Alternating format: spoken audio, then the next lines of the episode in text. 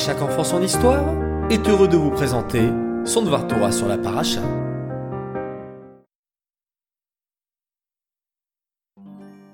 Bonjour les enfants, vous allez bien? Baruch Hashem. Aujourd'hui, nous nous retrouvons pour le Dvar Torah de la semaine sur notre parachat Shelach. Shelach veut dire envoi. Moshe Rabbeinu va envoyer douze explorateurs pour explorer la terre d'Israël.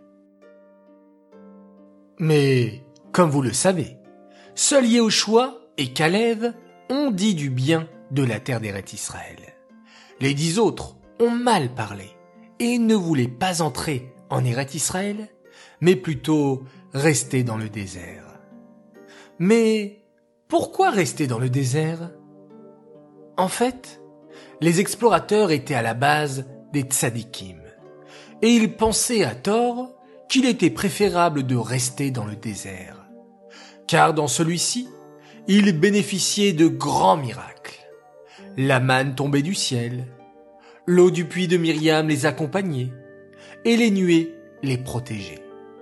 Les béné Israël pouvaient alors étudier la Torah tranquillement toute la journée, sans se préoccuper de faire à manger, de semer, labourer, récolter, puiser et tant d'autres travaux. S'ils entraient en Israël, ils devraient partager leur temps entre l'étude de la Torah et travailler la terre pour pouvoir subvenir aux besoins de leur famille.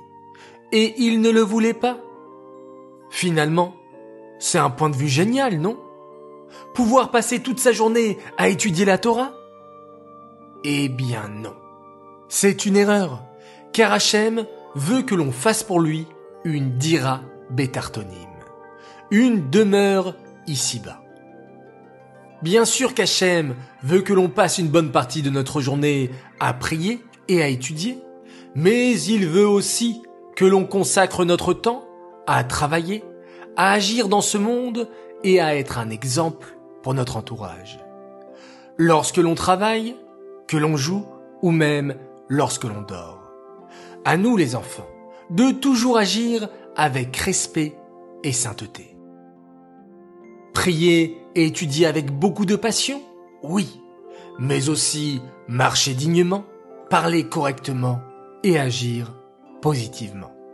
Soyons fiers de faire partie du peuple juif et faisons plaisir à Hachem, notre roi.